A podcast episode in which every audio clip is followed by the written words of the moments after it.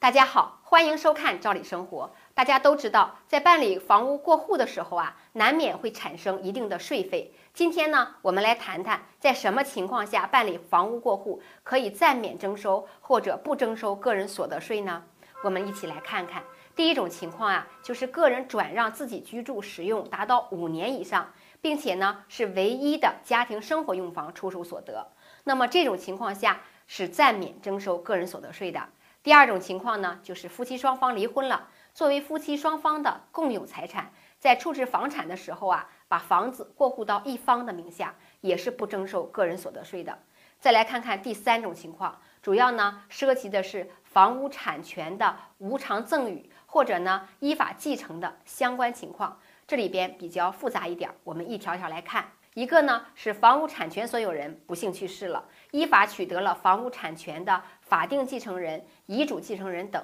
获得这个房屋啊是免征个人所得税的。还有一个呢是房屋产权所有人在世的时候呢，将房屋产权无偿的赠与给直接抚养他或者赡养他的人。再一个呀，就是房屋产权所有人将房屋产权无偿的赠与给自己的亲属，像父母啊、祖父母啊、配偶啊或者子女等等。那么通过这几点，大家可以看出，在无偿赠与或者依法继承房屋产权的情况下，都是免征个人所得税的。